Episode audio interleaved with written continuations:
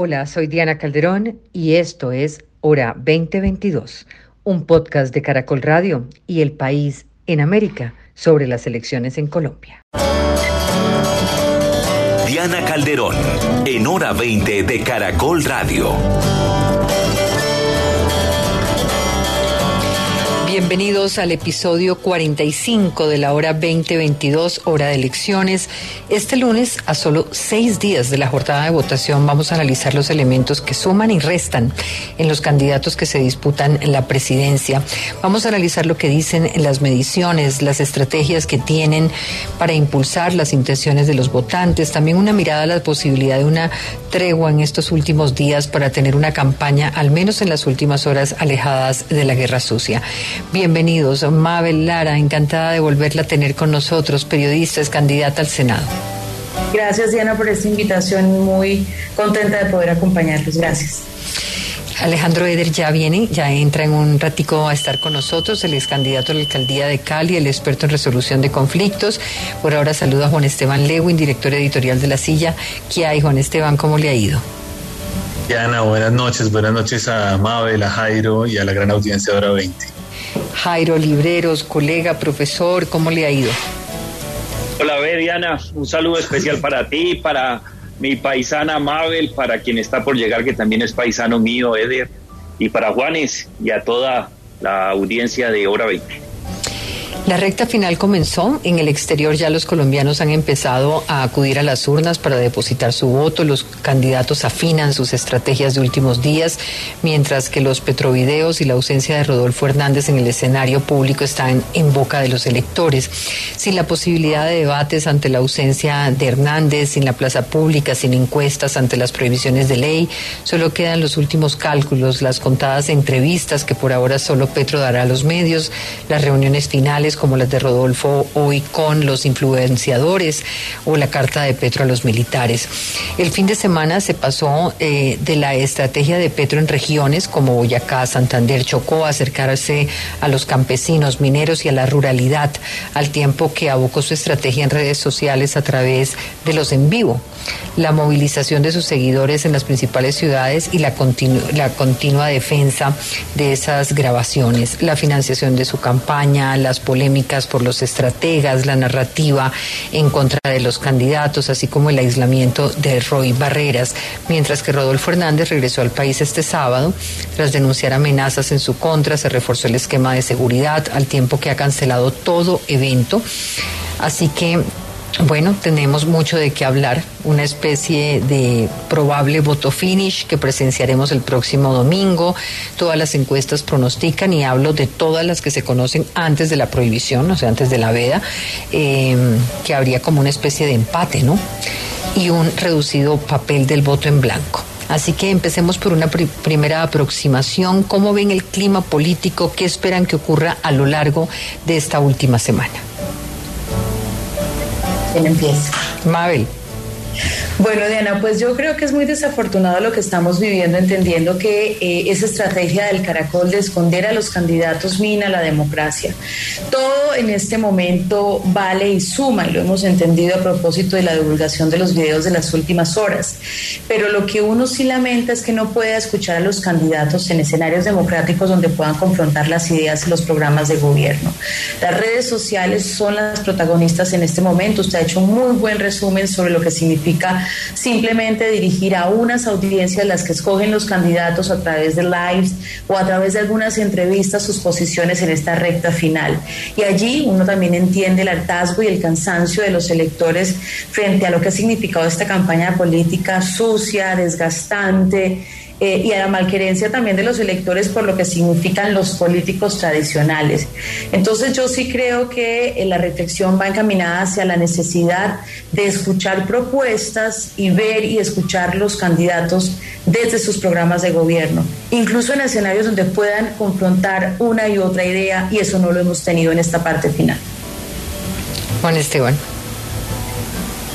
Yo concuerdo con Mabel, a mí me parece Mabel dijo desafortunado, yo no sé si desafortunado, pero sí, eh, o incluso algo más fuerte, porque sí destruye un poquito la democracia, la democracia entendida como ese debate público para llegar a tomar decisiones, ¿no? La democracia no es solo ir a las urnas, es construir las decisiones a través de la deliberación.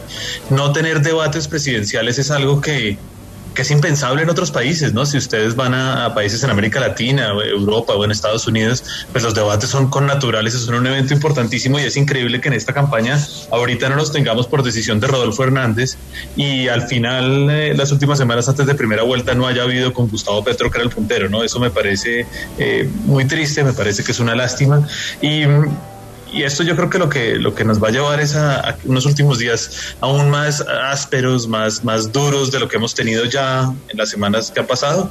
en la dinámica de las redes sociales, no solo como espacio para comunicar desde un candidato, una campaña, unas campañas paralelas que parece que hay, que no solo son las famosas bodegas y demás, sino además en el debate que sí se da entre las personas, se vuelve un debate muchas veces carente de sustento, totalmente negativo, eh, que eso es normal en las redes sociales, digamos, quienes eh, a veces las sufrimos sabemos que eso es así, eh, uno vive insultado por decir o no decir y demás, pero que en un momento donde hay tanta exacerbación del, de la emocionalidad política, pues es todavía más fuerte y yo creo que eso termina no construyendo eh, nada al final del día, sino mirando a ver cómo los unos se imponen sobre los otros y se siente que tienen razón, como unos niños o unos adolescentes. Jairo. Diana, yo creo que esta recta final va a ser harta, aburrida, insípida. Está claro que los debates tienen un valor muy importante en, en el transcurso de toda una campaña presidencial, pero también está demostrado, Diana, que la gran mayoría de personas que acuden a un debate por televisión o por radio ya tomaron una decisión. Van es a reforzar sus argumentos, especialmente ante situaciones sociales donde buscan justificar su voto. Es un porcentaje mínimo muy por debajo de lo que va a ser. Ese porcentaje del que usted habla incluye a los indecisos, Jairo, porque yo me pregunto si esta es la semana final donde realmente esa argumentación de la que hablábamos, esa posibilidad de discutir sobre eh, proyecto de país, le habla es a ese grupo de indecisos, incluso de los abstencionistas o de quienes todavía no están tan seguros sobre el voto en blanco. Diana, los indecisos tienen un principio de voto.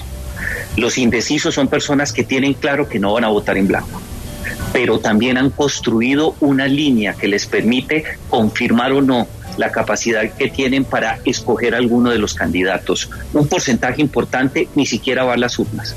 Otro porcentaje, muy seguramente en el transcurso o en el trayecto de su casa hasta el puesto de votación, particularmente al frente del cubículo, termina por tomar esa decisión. Pero esa decisión es mucho más racional y está construida no durante el transcurso de esta semana, de tiempo atrás viene adoptando elementos que le permite acercarse por lo menos en términos emocionales, porque se identifica con un candidato o de manera particular, que es el caso de América Latina, vota en contra para garantizar que el candidato que no quiere o que odia no llegue al cargo que estamos buscando, que en este caso en el balotaje de la presidencia de la República el nivel de, de, cambio por cuenta de los debates no va a sufrir mayores eh, transformaciones. Colombia se podría constituir en estas elecciones como la isla o la excepción de lo que han sido las series estadísticas que en los últimos años, casi 17 años en América Latina, han medido eso. El porcentaje es muy pequeño, Diana. Por eso, ante la falta de emoción,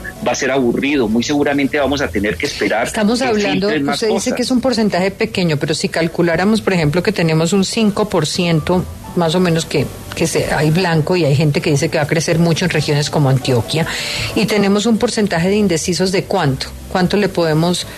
Diana, el, balance de las encuestas nos, nos marcan, Jairo, entre el 7 y el 4%. Y yo sí creo que el 7% de una elección de este tipo, que es un voto finish, que se está eligiendo ahí en las urnas, sí puede decirnos que puede cambiar eh, la intención de voto o al menos al ganador. Yo sí creo que el voto de los indecisos es clave en este escenario sí, por eso estaba sumando entre blancos e indecisos, o por lo menos si no fuéramos a indeciso estaríamos hablando de que si se lograra un 3% o algo, pero precisamente por eso que mencionaba Mabel. Si, si las encuestas tienen razón y esto está tan, tan, tan cerrado, pues de pronto esas personas podrían entrar a, a establecer algún tipo de definición, pero interesante para que lo sigamos debatiendo. Por ahora saludo a Alejandro Eder. Gracias, Alejandro, por llegar. ¿Cómo está? Buenas noches Diana, buenas noches Mabel, Juan Esteban, Jairo, un gusto saludarlos y un gusto saludar a todos los oyentes. Pues aquí estamos en el episodio 45 de 50 episodios que fue el, eh, inicialmente lo que nos propusimos hacer en esta etapa electoral, en ese hora 2022, por el cual hemos recorrido más de un año ya eh, de este ejercicio para poder entender, para poder llevarle a los oyentes las herramientas para eh, llegar a este voto. Me acuerdo cuando empezamos teníamos como 45 candidatos, algo así. Todavía Mabel estaba con nosotros trabajando en Caracol, después se volvió candidata al Senado, o sea que imagínense lo que hemos recorrido y hoy estamos eligiendo entre Gustavo Petro y Rodolfo Hernández, o sea, increíble lo que este país ha cambiado y ha generado eh, de ese abanico que hablaba de una gran apertura democrática, de posibilidades muy diversas a, a bueno, a lo que tenemos hoy, a estas dos caras. Alejandro, la pregunta era un poco cómo ve el clima político y qué esperaría usted que ocurra esta, esta última semana. Pues yo creo que, que pues como, como hemos visto es un, y lo que estaba escuchando es un clima evidentemente muy apretado. El, yo, yo creo pues que obviamente está por verse el resultado, pero a mí lo que más me preocupa o el, o el, principal anhelo que yo tengo es que todo salga en paz, que todo transcurra en paz, el, que todos salgamos a votar el domingo entrante, que aceptemos los resultados sea el que sea y sobre todo espero que los candidatos esperen los resultados, eh, perdón, acepten los resultados, salga el que salga y que lo respeten en paz. Lo que, lo que no puede ocurrir es que haya violencia alrededor de un evento democrático. Muy bien. Hablemos sobre quién tiene hoy más posibilidades de sumar en la contienda presidencial. Hagamos el ejercicio de mirar. ¿Puede Rodolfo Hernández sumar al quedarse en casa, mover todo a través de reuniones privadas, esta reunión que tuvo hoy con influencers? ¿Qué tanto puede sumar Petro con su estrategia de ir y acompañar al campesino, al minero, al pequeño empresario? Eh, ¿Hasta dónde ven ustedes que hay una posibilidad de sumar? ¿Hasta dónde ven ustedes que le puede restar a, Petro todo el escándalo de los petrovideos, específicamente lo que tiene que ver en la estrategia de eliminación del adversario, que ha sido como el punto fundamental en el que quisiera que nos concentráramos? ¿Le, le golpea? ¿No le golpea? Ha, ha, cambiado totalmente la estrategia este fin de semana de acercamiento a otras audiencias, mientras que Rodolfo no habla, pero ha de alguna manera empezado a, contar un poco qué está haciendo. ¿Quién puede sumar más en este escenario? Jairo. Diana, en un balotaje que tiene características completamente diferentes de lo que puede ser una votación a primera vuelta o en las votaciones al Congreso, lo que termina por sumar es el nivel de voltaje del candidato. El nivel de voltaje del candidato se mide por tres elementos, conocimiento, favorabilidad y nivel de fidelidad. Si uno se atiene a esas tres variables, creo que quien más puede sumar es Gustavo Petro. Tiene un mayor nivel de conocimiento, tiene mayor nivel de favorabilidad frente a Rodolfo Hernández y algo que me parece a mí mucho más importante, tiene un mayor nivel de fidelidad en tres encuestas frente a los votantes que lo acompañaron en primera vuelta y que dicen que van a votar y van a votar por él en la segunda vuelta electoral ese nivel de voltaje le permite él avanzar con mucha más tranquilidad. En el caso del ingeniero Rodolfo Hernández, creo que es lo contrario.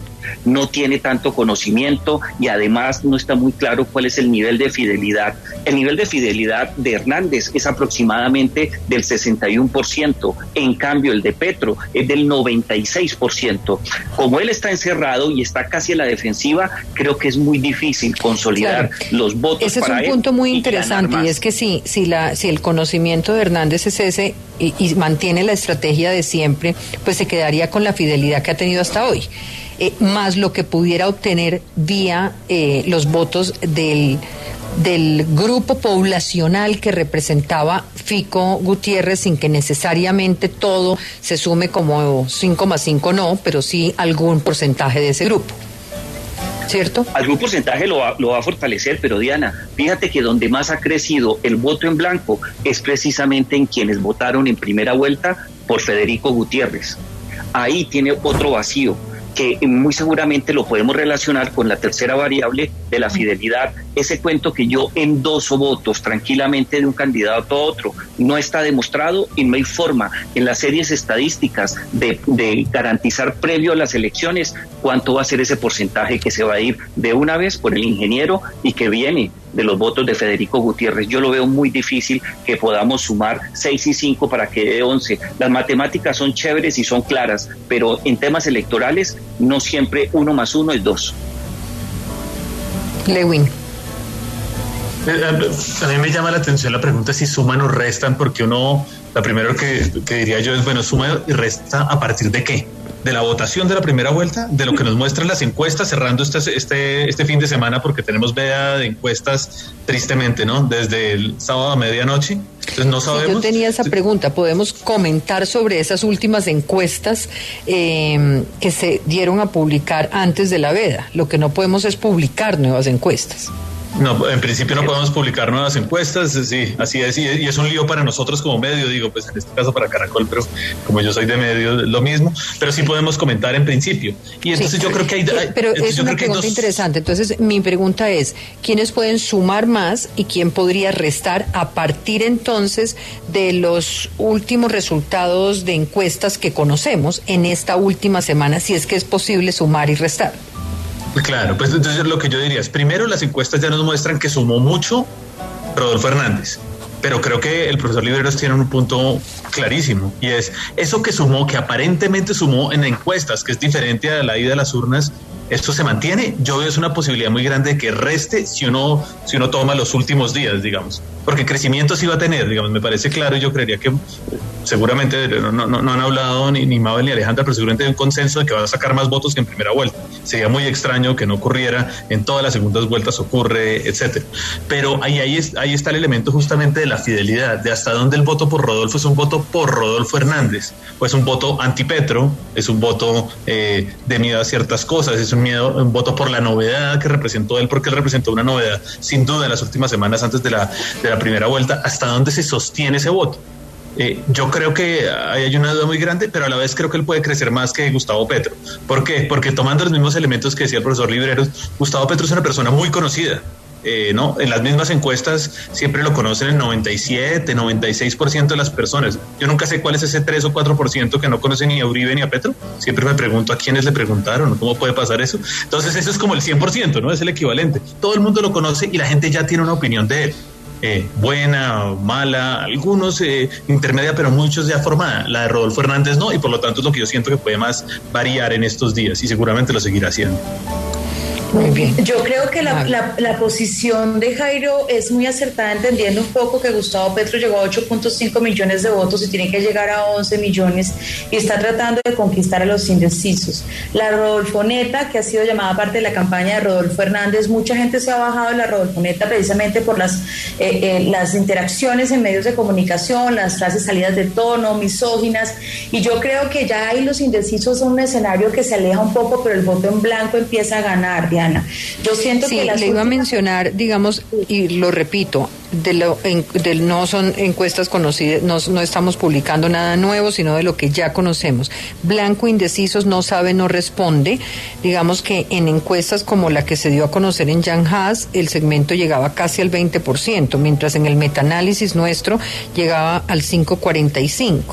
Digamos que ahí podríamos como redondear en ese 7 del que usted hablaba como para acercarnos más a, y qué tanto eso cambiaría. Y otro dato que me parece interesante es que antes, digamos, porque ahora la pregunta es lo que puede pasar esta semana, es según otra medición, la de Guarumo, se planteaba que el 76% del voto de Fico y el 32% de Fajardo se había ido con Rodolfo, mientras que el 15% de Fico y el 43% de Fajardo a Petro. Digamos que eso es difícil de, de saberlo, pero ellos son los que hacen, digamos, como ese estudio, ¿no? Sí, pero si usted entiende lo que, lo que dijo Jair un poco de, hasta dónde está ese voto fiel que está con Gustavo Petro, con Rodolfo Fernández, uno entiende que ya sus 8.5 millones están y él tiene que conquistar a los indecisos. A Rodolfo le toca un poco más difícil tratar de seguir sumando esos votos de Fico representado en 5 millones, incluso de la coalición Centro Esperanza que se ha ido hasta allá. Pero tiene que ser un poco más complejo, entiendo yo, Diana, sobre todo por, por algo que es clave y es que no conocemos al candidato. Finalmente, Juanes dice una cosa que es cierta, a Petro lo conocemos desde hace tres campañas políticas, ha sido senador, pero a Rodolfo la gente todavía, pese a que genera esperanza con sus tres líneas de discurso, no robar, no mentir, y creo que lo otro es persecución a los corruptos, por eso está conquistando al electorado. Pero las propuestas son vagas y yo creo que la gente con estas salidas de tono ante medios de comunicación se está planteando voto en blanco o incluso o incluso eh, no, eh, no salir a votar y entonces va a tener mucha más va a tener mayor dificultad para la remontada es lo que yo creo Hmm.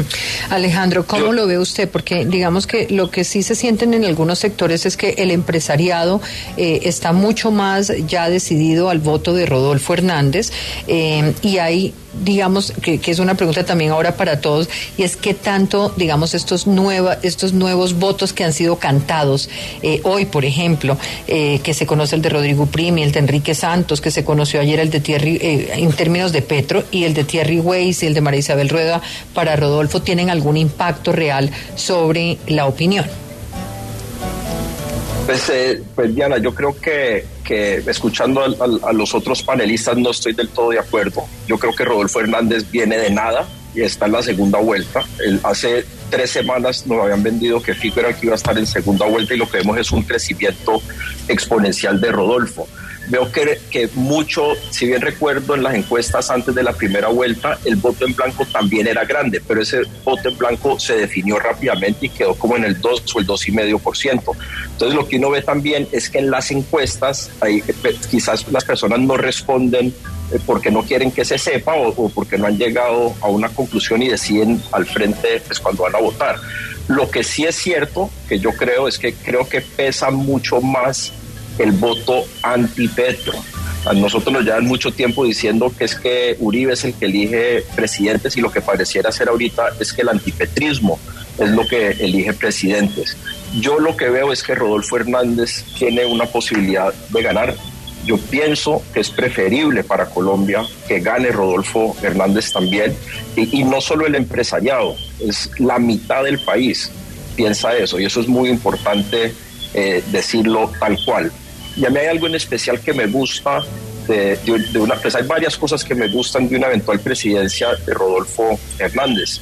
La primera es que Rodolfo Hernández es una persona que se ha expresado a favor de la libre empresa y para lo que necesita Colombia ahorita es generación de riqueza y eso da mucha más garantías y más seguridad a Rodolfo Hernández que Gustavo Petro.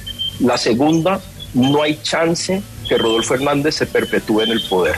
Él no tiene la edad ni para hacerlo y lo digo con el mayor respeto, pero tampoco tiene un movimiento. Él vaya a, a, patear el tablero, eh, por así decirlo. Y yo diría que lo que más fresquito se siente es que si bien Rodolfo Hernández ya jubiló a Uribe, al jubilar el candidato de Uribe, estamos ante una posibilidad donde Rodolfo Hernández también puede jubilar a Petro. Y te digo, yo francamente, yo estoy agotado con la polarización de este país.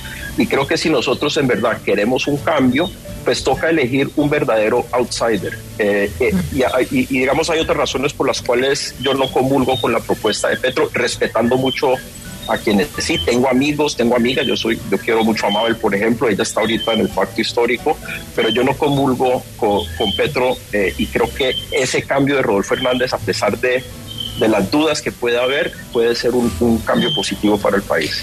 Y sin embargo, vuelvo a mi pregunta, vuelvo a mi pregunta un poco de eh, eh, cada vez más está confirmado que eh, la opinión difícilmente se mueve eh, por las lecturas de columnas de opinión, eh, dicho de esta manera.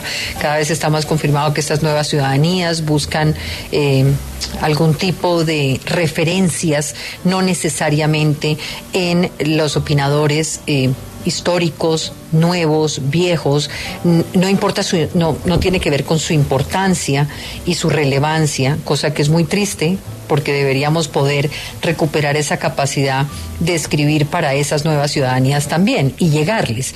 Pero sin embargo hay un sector que sí, hay un sector que sí. Por eso quisiera mencionar algunos temas. Una columna, hasta qué punto, digamos, puede lograr cambiar la imagen. Y esto es un poco para ver si las sumas y restas funcionan.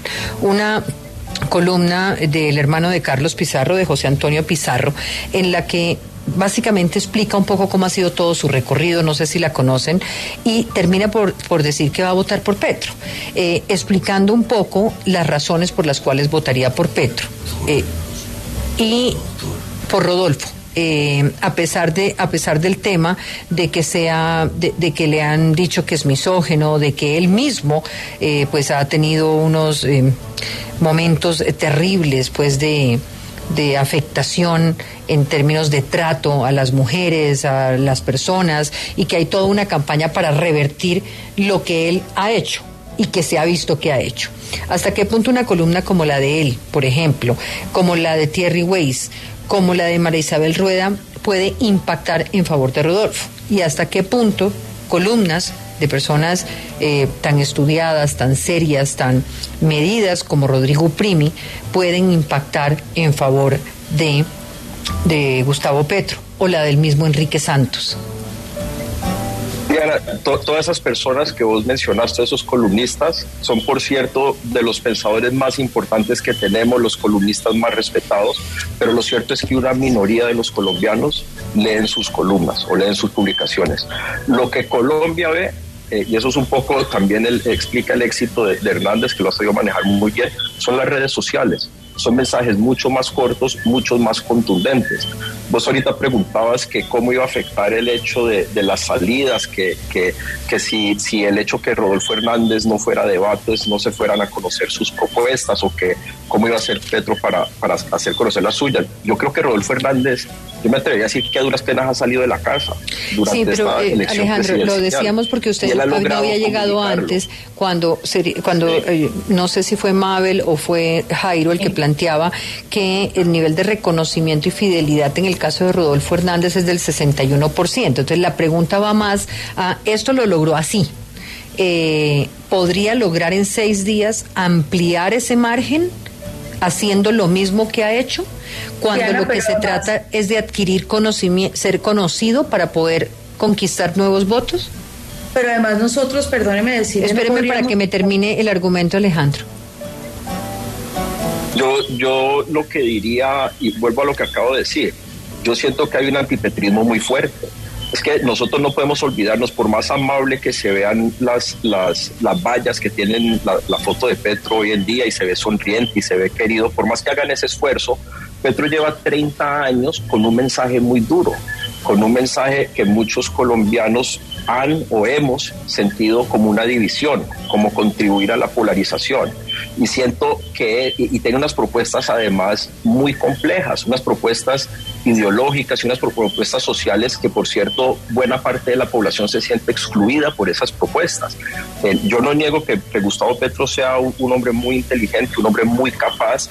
Yo tengo, yo soy de Cali, yo, me, yo me lancé a la alcaldía de Cali. Cali es una ciudad petrista, tengo muchísimos amigos y muchísimos colaboradores que son petristas, los respeto a todos muchísimo, pero yo creo que si uno mira ese fenómeno, cuál es la resistencia que genera eh, eh, Gustavo Petro, creo que él se está chocando con la, contra lo que él mismo lleva tantos años sembrando. Y eso es justamente la polarización que yo digo que estamos a punto de graduar, que si se elige un Rodolfo Hernández como presidente de la República, que es alguien que no tiene, no está atado de ninguna manera a la clase política tradicional, creo que eso sería en efecto una pateada al tablero que cambiaría el mundo político en Colombia. Diana, yo, yo entiendo los argumentos de Alejandro, eh, sin duda uno puede coincidir con ellos, pero las series estadísticas y las votaciones de primera vuelta dicen lo contrario. La gran diferencia que tiene Gustavo Petro en estas elecciones frente a lo que fueron sus dos aventuras pasadas en las cuales fracasó son las siguientes. Por primera vez Gustavo Petro tiene un mayor nivel de favorabilidad frente al histórico que generalmente era mucho más alto en términos de desfavorabilidad. Eso eh, significa que él ha logrado vencer ciertos espacios donde el temor, como lo dice Alejandro, que es cierto, durante muchos años ha eh, quizás impedido que él pueda avanzar. Y en segundo lugar, yo sé que existe un antipetrismo muy grande, pero el antipetrismo no se pronunció en la primera vuelta electoral y el señor Gustavo Petro sacó una votación muy importante. Hace cuatro años Gustavo Petro sacó en la primera vuelta electoral cuatro millones quinientos mil votos. Yo tengo que comparar esa cifra frente a la primera vuelta cuatro años después. Sacó 8.5 millones, cuatro millones de votos más. Entonces las encuestas y las series estadísticas sí son ciertas, sigue creciendo y además algo que en eso sí no estoy de acuerdo con Alejandro. En las pasadas elecciones, yo creo que sí se jubilaron a muchas personas, pero no ganó el antipetrismo. Lo que ganó fue el voto en contra de la élite política que respaldaba al candidato Federico Gutiérrez, los cinco partidos políticos tradicionales, o por lo menos Partido Liberal y Conservador tradicionales, Partido de la U, las indefiniciones de cambio radical y el Centro Democrático fueron los que, se, eh, los que perdieron las elecciones del pasado 29 de mayo. No las perdió el antipetrismo. ¿Cómo explicar que un tipo sube tanto en favorabilidad, crece cuatro millones de votos y resulta que ganó el antipetrismo, yo no estoy de acuerdo. ¿Existe antipetrismo? Sí, pero creo que no lo vencimos hace cuatro años y Petro sigue creciendo. Pero es que no ha parado de crecer, no ha llegado al techo. Alejandro, si quieres preciso un poquito, yo, yo digo evidentemente en la primera en la primera ronda en la primera vuelta no ganó el antipetrismo, para mí ganó el antiuribismo y el antiestablecimiento. Y por eso pasan Petro y Rodolfo Hernández.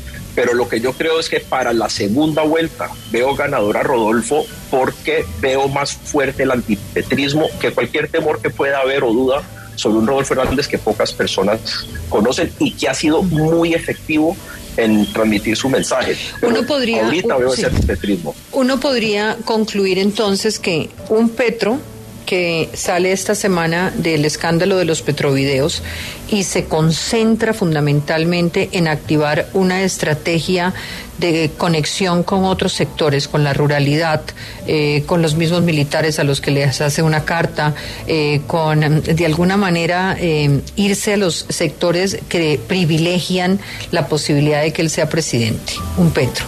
Y un Rodolfo que se queda en su finca y desde su finca continúa con esa campaña de influenciadores, de mandar los mensajes de silencio, de aquí me quedo, ese soy yo y con eso obtuve lo que obtuve eh, si ustedes miran esas dos cosas, digamos que estamos compitiendo, no va a cambiar nada esta semana. Vamos de alguna manera a seguir con las mismas, las narrativas de cada uno de ellos. Entonces les pregunto, ¿qué les restaría? Casi todas las encuestas, a excepción de una, Mabel, lograron medir incluso lo que había pasado con los petrovideos la semana pasada. Eh, y si uno las mira, pues diría que no, no, lo, no lo golpearon en absolutamente nada, en el caso de Gustavo Petro. Y el hecho de que el señor Hernández se fuera para Miami, anunciara que lo iban a cuchillar a lo Jair Bolsonaro, tampoco le afectó absolutamente nada. Eh, entonces diríamos que lo que puede pasar en estos seis días ya es que nos vamos a un voto finish y casi que vamos de, de ojos cerrados, vamos de ojos tapados. Sí, dos cosas, Diana. Permítame primero decir algo a Alejandro, porque Alejandro, eh, a quien también aprecio y quiero mucho, dice que yo estoy ahora en el pacto, pero recuerdo que estábamos en el mismo bus y llegamos como centro. No me puedo montar en ese bus del triunfo del pacto que ya venía funcionando y como centro estamos allí como un frente democrático que acompañamos esa apuesta. Solamente esa aclaración. Lo otro es que nosotros eh, no podemos seguir aplaudiendo lo que usted acaba de mencionar, un candidato que se esconde, como dije inicialmente, la estrategia del caracol y simplemente aplaudir porque sale en TikTok como hoy con sus cadenas, eh, muy Berlusconi, el estilo Berlusconi, Cheverongo con mujeres, atacando a las mujeres con discursos misóginos y simplemente decir, no, es que es un outsider que no quiere hablar a la prensa, que no quiere confrontar y que no quiere debatir. Y a propósito de no dar respuestas con la frase que también se conoció de limpiarse el culo con la ley está dando más nociones de talante democrático un Gustavo Petro que hemos criticado durante toda su gestión y toda su carrera política como una persona que ataca las libertades, que ataca la democracia, que incluso este mismo outsider. Entonces, ¿qué le resta a Rodolfo Hernández? Precisamente que no le conocemos las propuestas, las iniciativas y estos salidos de tono. Estas, eso que usted dice hoy a mí no me parece menor, ese, esa imagen que él eh, decide poner hoy, pues digamos, a, en el escenario de la política, ¿qué les dice a ustedes? ¿Qué les dice que pelo en pecho y, cadena de oro y rodeado de mujeres, digamos un poquito es que no sé cómo describirlo. la mano lo que ha hecho, ¿no? Atacando a las mujeres. No, sé, ¿Qué, ¿qué, pasa si Petro sale, pues... Ah pelo lampiño, no sé si tiene pelos en pecho o no, pero pues digamos... Ay, pero no, no sé. La, No, una foto, una foto sin camisa poniéndose la vacuna, ¿no se acuerda? Ah, no, sí, por eso no tenía pelo en pecho, sí. O Sí, por lo menos sí, en brazo no. Se puede comparar, Diana. No sé si eso No, no tengo ni idea, comparar, pero se a mí por lo menos hoy me, de- no sé, eso digamos que puede definir algo en los indecisos, no sé. Pues, Diana, es que es un mensaje de algo Pues que es ocurrió que en el es, que es pasado lo que, tenemos de gustó. campaña, o sea, es que hoy qué lectura podemos hacer de los mensajes de hoy. A mí me parece que es una lectura pavorosa la que está en ese video de Rodolfo Hernández. Yo no sé qué buscaba mostrar, algo de cultura mafiosa, algo de cultura narco, cultura narco que yo viví además, ¿no? Porque yo soy mayor que todos los que estamos aquí. Y a mí me tocaron los 80 en Cali y yo conozco muy bien cómo fue esa cultura, que fue un desastre. Es lo primero que me llegó a mí. Cultura narco. O una Yo cultura más no territorial, no, eso. necesariamente amarrada a narco, sino a determinadas eh, zonas del país donde, pues, digamos, por el clima y demás, hay este tipo de, no sé. Pues acudiendo a la frase del viejito de TikTok, que además él se ríe de eso, que así le dicen muchos de sus seguidores que le van a votar y todo, pues a mí sí me parece desastrosa la imagen con dos mujeres y él en medio como un galán demostrando. Eso, eso no, no es serio, entendiendo que es un fenómeno en las redes sociales. Ahora, eh, lo que, lo que es tremendamente, lo que es tremendamente es machista, complejo y me gustaría.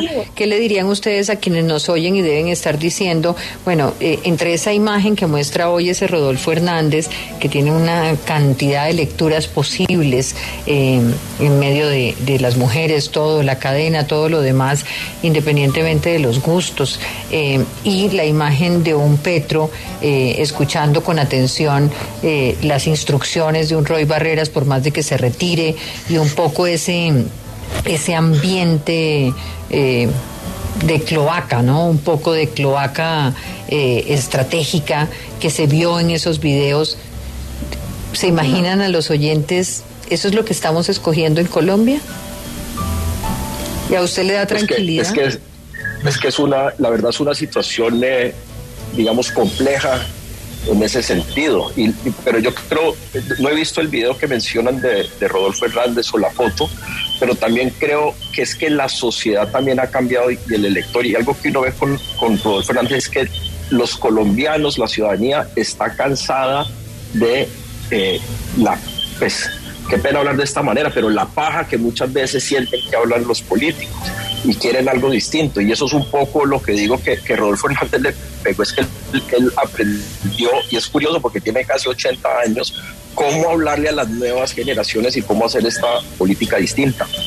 Los, lo, eh, lo- que mencionas ahorita de los videos de, de Roy Barreras y del equipo de, de Petro, eso para mí eso es muy preocupante. Y eso es justamente la política de la cual estamos mamados de esa forma como se hace política. Ustedes saben, yo he estado con, con Sergio Fajardo muchos años, jamás, jamás he visto que alguien aconseje a Sergio Fajardo de esa manera con esos temas que si bien no son, quizás no son ilegales, pero no, pues es cuestionable si son éticos, eh, sobre todo en, en, un país donde hay tantas necesidades. Entonces, si, si, lo ponen a uno, que es un poco lo que está haciendo la ciudadanía, escoja entre las dos, pues yo creo que la ciudadanía está mamada de esa forma eh, de hacer política. Eh, esperemos que el país no pierda seriedad, pues, pero, pero sí estamos en un momento complejo. No sé si ya tenemos el video para que lo vea Alejandro Eder y miremos un poquito las estrategias de campaña de los de los candidatos. No tiene pierde, Alejandro. Pero mientras tanto, pues aparece en TikTok, que sea legítimo, pero está en, en su, ¿sí o no? En sus redes. Sí, él lo publicó. Él lo sí, yo lo vi en redes de terceros, no sé si él no, no lo sigo en redes, estoy out, sí, parece. Sí. Entonces, eh, ¿cuál de estos dos candidatos puede arriesgar hoy mayor capital político con estas cosas que está haciendo? Esa válvula que va midiendo hacia dónde se inclina la intención de los colombianos parece no demostrar una tendencia en específico. ¿Quién puede arriesgar más sin perder? Yo creo que arriesgan más Gustavo Petro, Diana.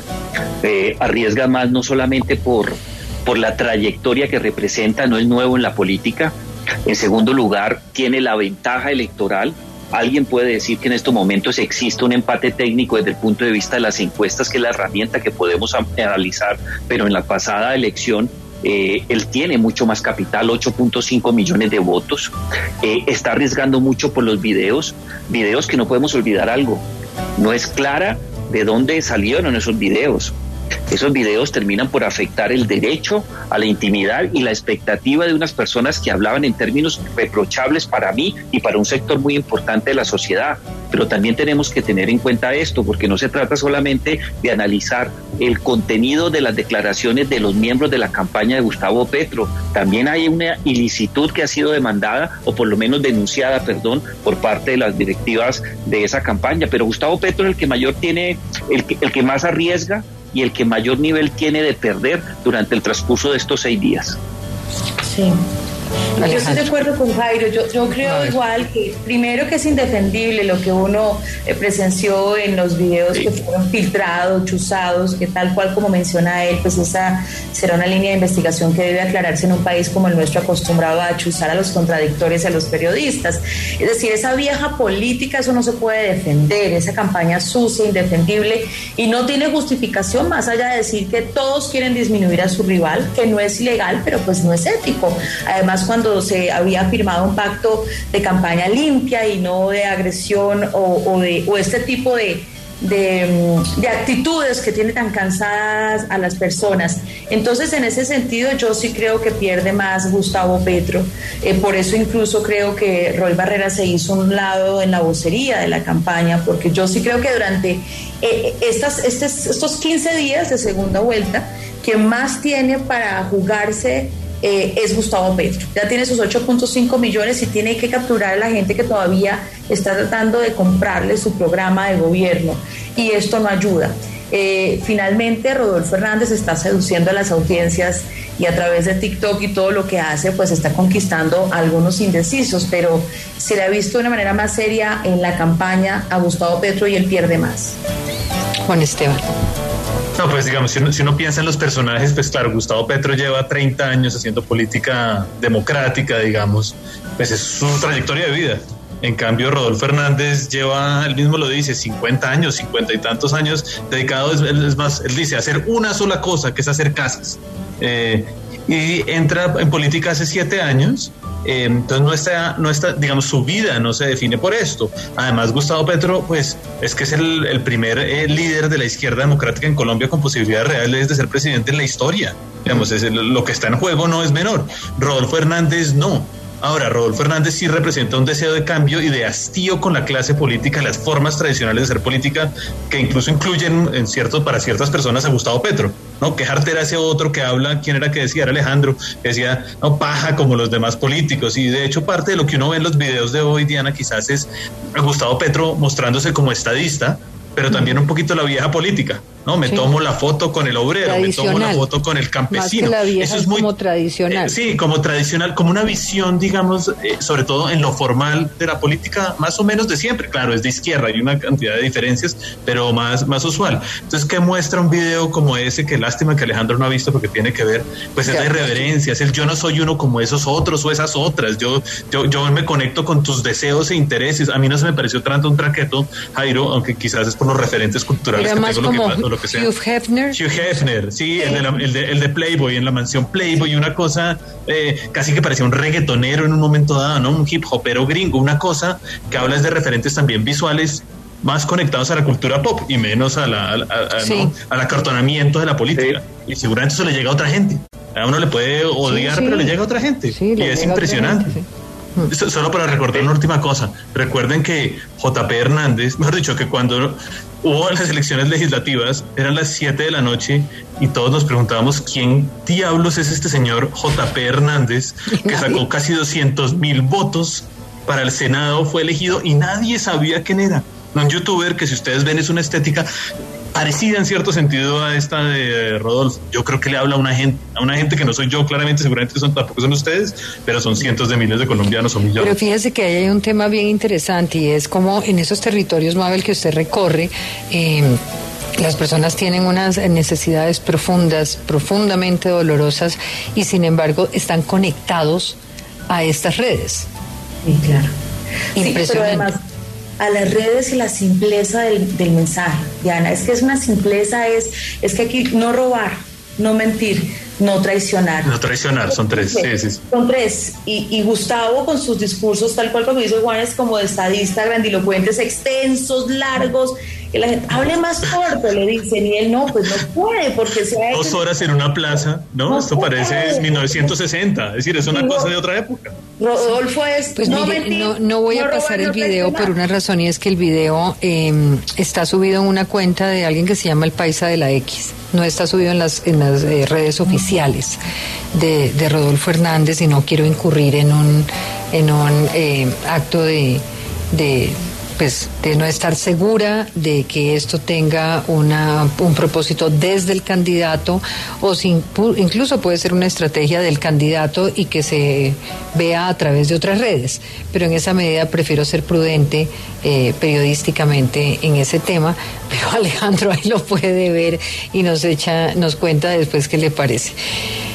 A mí me gustaría. Lo, lo sí lo acabo de buscar como loco y no lo encontré, pero, pero sí quería, quería hacer un comentario sobre... La campaña no ha negado el video, el video está ahí, ha tenido hoy una gran viralidad, pero, pero igual no, prefiero abstenerme en la medida en que no está en sus redes oficiales y creo que lo correcto es, es que si no está en sus redes oficiales o la de sus asesores, pues no estamos nosotros llamados a, a, darlo por, por un hecho oficial, pero que aparece, aparece. en medio de todo, sí comentar un poco sobre quién tiene más que perder y para no, repetir lo ya dicho, estoy de acuerdo que Gustavo Petro sin lugar a dudas tiene más que perder.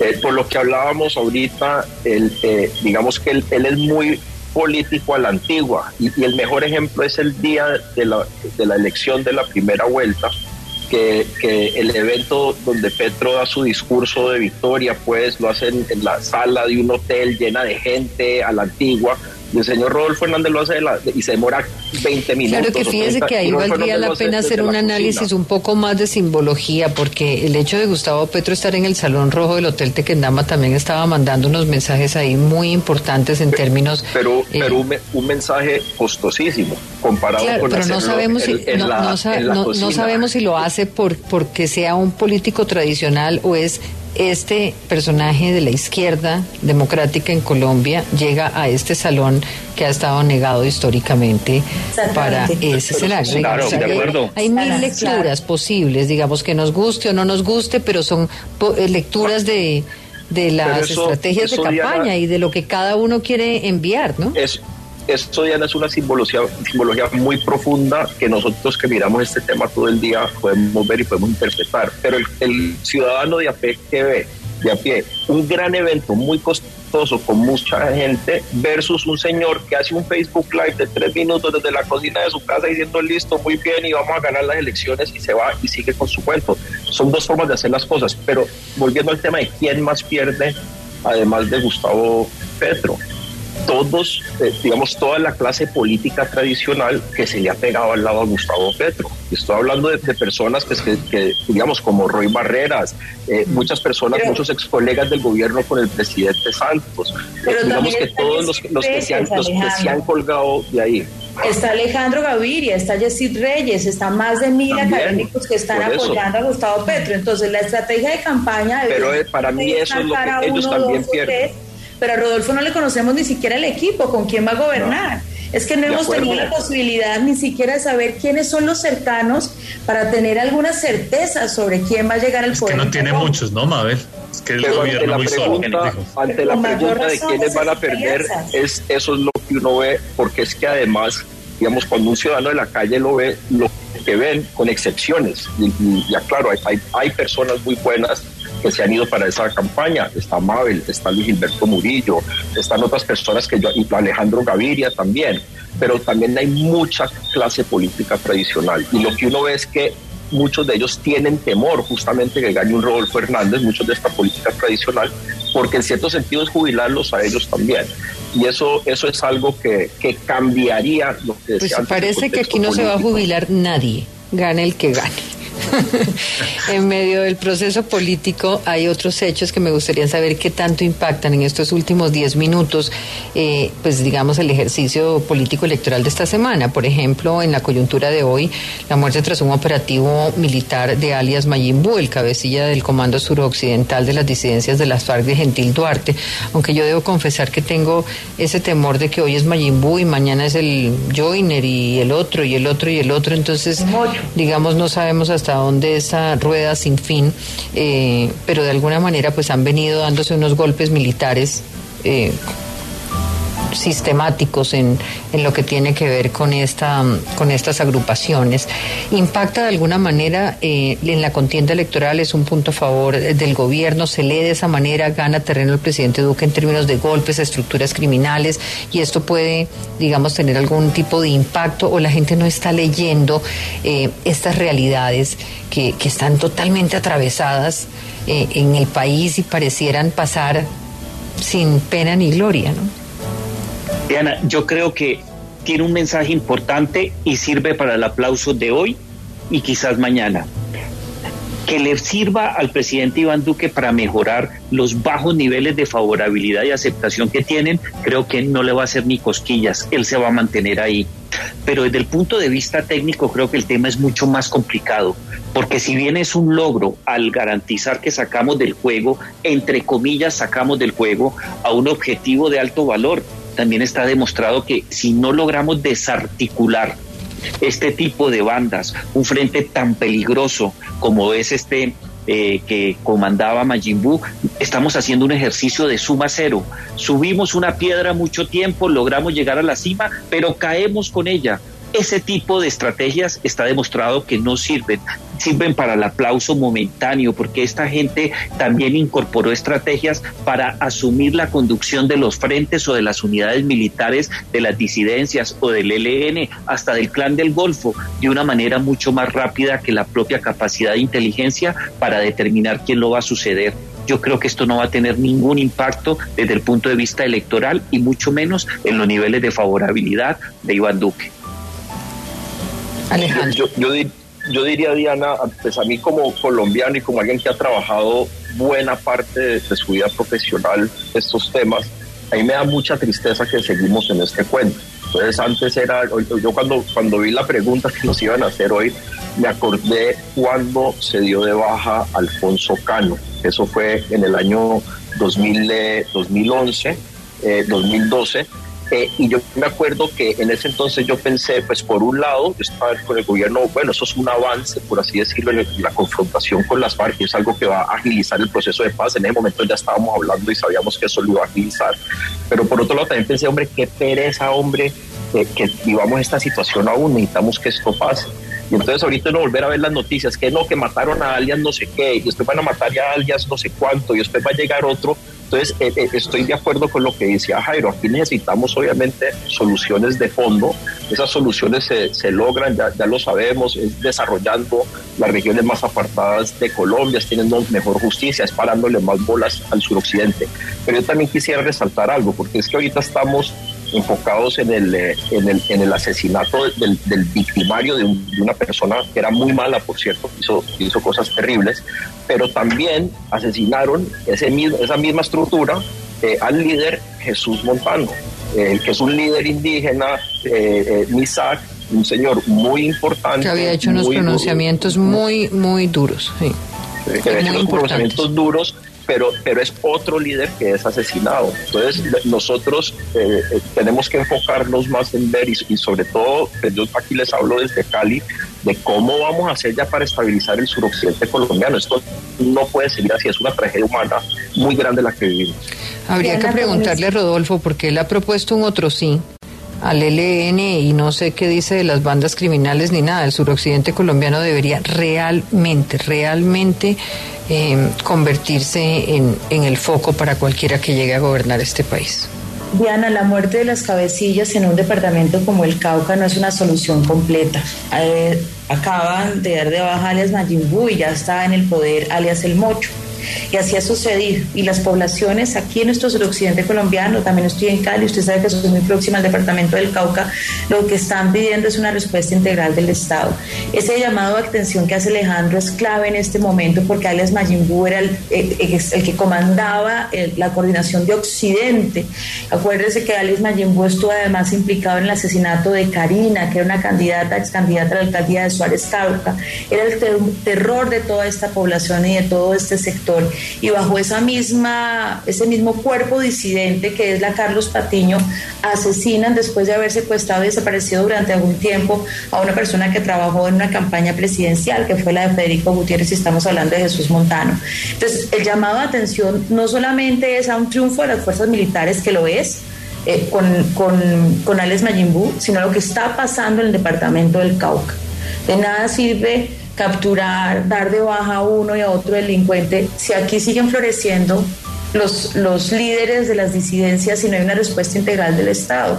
El mismo día y algunas horas dan de baja a uno y asesinan a un líder político y pasa sin pena ni gloria más allá del aplauso para las fuerzas militares y el lamento de asesinato de un líder social. Jairo. Diana, y, y, también hay que hablar del personaje. Un hombre de 30 años, Alejandro tal vez tenga más información que yo, un hombre de 30 años, 19 en las FARC, una persona que eh, el gran eh, trayecto de vida, o por lo menos de compromiso con las FARC y ahora con las disidencias de las FARC, pues se lo ha llevado por completo. Llegó que a los 11 años aproximadamente a las FARC eh, es una persona que no conoce otra forma de ver la vida. En el 2017 eh, logra eh, llegar a un acuerdo con la JEP, en el 2018 ya estaba montando la Jaime Martínez, se sabía que era el hombre fuerte, que era más sanguinario que Johnny, era un hombre mucho más peligroso, pero también es una fotografía que no podemos dejar por fuera de muchos colombianos que fueron reclutados de manera forzosa y terminaron siendo no solamente incorporados en este tipo de, de vida terrorista, sino que terminan por decidir la vida de muchos colombianos, hasta estuvo involucrado en un proyecto para atentar en contra de la vida del presidente Iván Duque, que se logró desmantelar por actividades de inteligencia. Representa también algo que tenemos que cerrar, por eso estoy de acuerdo, Diana, con lo que usted dice en relación con la concentración, por lo menos en términos estratégicos, de qué manera vamos a solucionar en términos de seguridad lo que ocurre en todo el Pacífico, porque el tema del narcotráfico, la presencia de las rutas, los carteles de la droga de bandera, eh, mexicana y todo lo que ocurre en materia de violencia en este sector no se puede perpetuar. Aquí hay que tener una estrategia muy clara. Yo no sé si Rodolfo Hernández tenga ese tema claro. Yo no le he escuchado nada sobre seguridad o temas de manera particular que le permitan a uno pensar que va a movilizar en términos de política pública elementos que no han sido considerados. Gustavo Petro tiene otra propuesta que es muy polémica. Habla de mantener el esfuerzo legítimo del Estado en materia de fuerza y sentarse a negociar nuevamente un espacio que permita bajar la intensidad y buscar una salida negociada. Pero el tema del el Cauca, del Valle del Cauca, de Nariño, de Chocó, creo que es prioritario para quien llegue como inquilino a la Casa de Nariño. Pues además dejarles el siguiente panorama. 100 pesos al inicio de la jornada de este, de este lunes vuelve a subir el dólar. La Bolsa de Valores de Colombia perdía esta mañana 1.7 al sumarse el resto de mercados del mundo que han sufrido una fuerte caída eh, desde el viernes. Eh, tenemos además a este panorama que Fitch plantea que el país enfrenta un panorama de incertidumbre o de cambio con lo que ocurre el domingo. El país América replicaba el análisis de la calificadora al plantear que con Petro se dará un ajuste de objetivos económicos y que mientras con Rodolfo hay incertidumbre ante su política. A eso nos estamos enfrentando. Hay que escoger lo mejor que podamos. Gracias a ustedes. Feliz noche. Gracias, Diana. Feliz noche. Gracias. Chao. Gracias. Chao. Hora 2022, la hora de las elecciones.